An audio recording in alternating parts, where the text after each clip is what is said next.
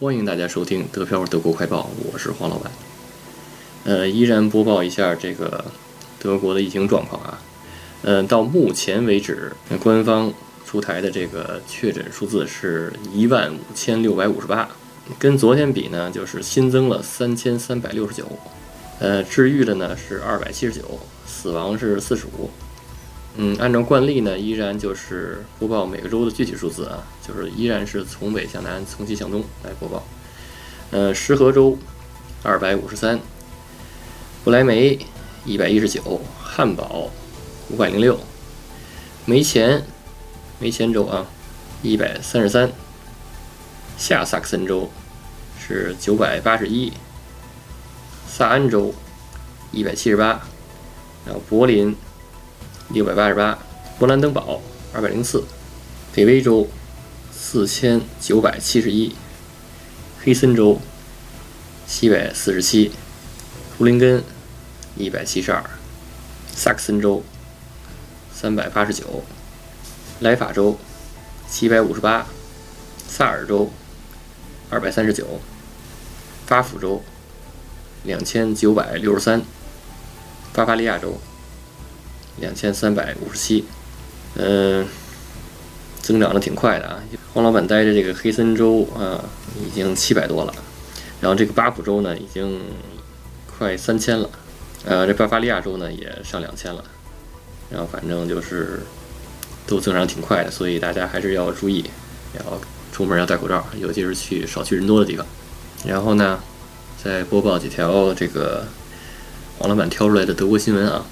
德国总理默克尔说：“呃，这是二战以来最大的挑战啊，所以大家都要重视。因为，嗯，到目前来讲，好多德国人啊，就度疫情假，然后好多人就是用这个，嗯，就比如说在家办公啊，然后停课的，然后去约会啊，去玩啊什么的，嗯，然后还不戴口罩，然后还还是一堆人在一起聚集，对吧？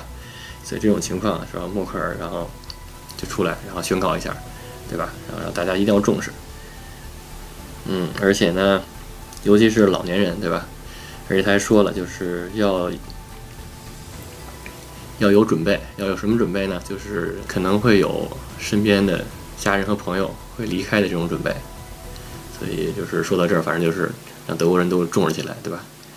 嗯，然后马上好消息是，这个这个德国医用防护用品即将到货啊，然后一千万个防护口罩。将通过联邦卫生部和这个医生协会发放给诊所，呃，然后急诊服务还有这个病毒检测人员，啊，消毒水呢也是五升装的，然后这个很充足，所以就不用担心了。但是这个给老百姓的这些口罩呢有没有，那就不好说了，对吧？他只是说这个给医护人员，对，给专业人员用了，对吧？之前就是说这个专业人员也缺这些设备，也缺这些专业设备，反正现在就是至少专业人员没问题了啊。然后呢，还有就是这个德国生物技术公司啊，然后称这个疫苗呢已经用于动物测试，然后预计这个夏天然后开始进行这个人体临床测试啊。然后呢，德国呢开始限制其他欧盟公民入境，对吧？而且要加大措施，像像这个欧盟这个就是国家来回串，比如说意大利的，然后没事就跑到德国来，那也不行，对吧？所以就是得加大这块儿。疫情期间，这个房贷这个利率降低了，谁没事儿疫情期间买买房，对吧？对吧？可能有人会买，但是大部分人可能还想把这钱用在做一些什么应急处理什么，所以一般很少有人买房。所以降低利率有没有用？可能可能有一定用吧。嗯，行吧。嗯，今天的这个德漂德国快报，然后就播到这儿。嗯，大家如果喜欢这种形式呢，就给黄老板点赞，然后给黄老板留言。嗯，反正就是节省您的时间嘛，对吧？就是黄老板帮你读报了，对不对？